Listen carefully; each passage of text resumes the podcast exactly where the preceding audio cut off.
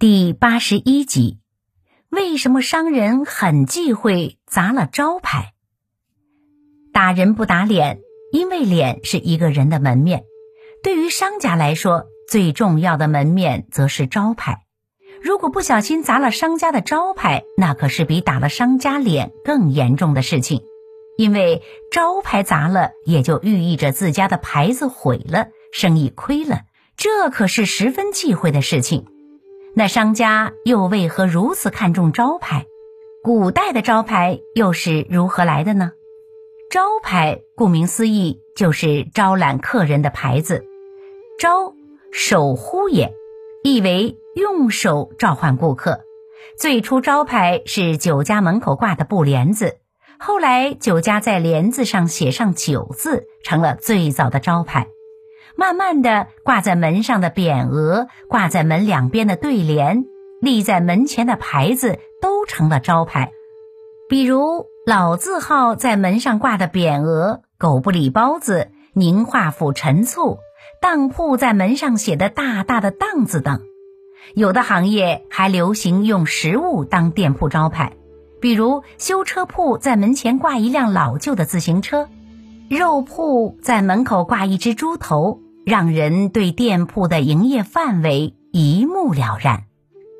而如果挂的招牌跟经营内容不符的话，那就是挂羊头卖狗肉了。店铺招牌有长有短，一般门上的店名为方便顾客熟记，所以较短。而为了提高身价，很多店名都会用名人题字。据说北京六必居酱菜铺的招牌就是明代大学士严嵩所题。嘉兴五芳斋牌额上的“粽子第一品”五个字，就是近代学者费孝通所题。人们原先把用金漆写成的店名招牌叫做金字招牌。能用金漆，也说明这家店生意兴隆，家底殷实，因此慢慢的金字招牌也就成为行业内佼佼者的代称了。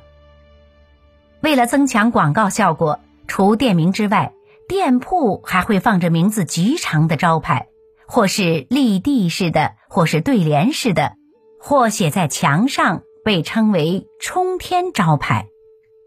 很多老店铺都会有立式冲天招牌，如中药铺大多写着“本堂遵古法炮制汤剂饮片，承修应正丸散膏丹，采自川广云贵生熟地道药材”，旁边还会挂着“瑶池瑞草，仙普灵芝或调元气”的横匾。饭店的招牌则是。本堂专应喜庆堂会包办酒席，随意便酌，应时小麦。旁边挂着“执酒佳肴，飞觞醉月”的横匾。澡堂子也是旧时城区生活的一大特色，所挂的招牌绝不输给别的行业。招牌上多写“本堂专设款式官堂，温热三池，男女盆堂雅座”。旁边还会挂着对联。金鸡未唱汤先热，红日东升客远来。这些招牌带着行业特色，都成为老城区民俗的一部分。招牌在传媒广告业发达的今天，更形成了形式多样的招牌，比如灯箱、橱柜等。理发店门口的红、白、蓝三色转灯，成为了理发店的固有招牌。这是从欧洲传入的一种习俗。一种说法是，法国大革命期间，理发店里收留了很多革命党人。后来，为了表彰理发店对民主自由的支持，就用红、白、蓝法国国旗的颜色作为理发店的招牌。另外一种说法则是，当时欧洲流行着放血疗法，而一些技艺高超的理发师如果兼营着放血的话。就会在门口放着这样一个红白蓝相间的牌子，红色代表动脉，蓝色代表静脉，白色代表绷带。慢慢的，这种红白蓝三色相间的招牌就成了理发店的标志。不管是古代还是今天，人们都会小心翼翼地保护着招牌。这不仅仅是经商之道，更是招揽顾客的需要。而在传媒日益发展的今天，对商家来说，也许最好的招牌不在门外，而在人心，即顾客对一个品牌形象的内在认同。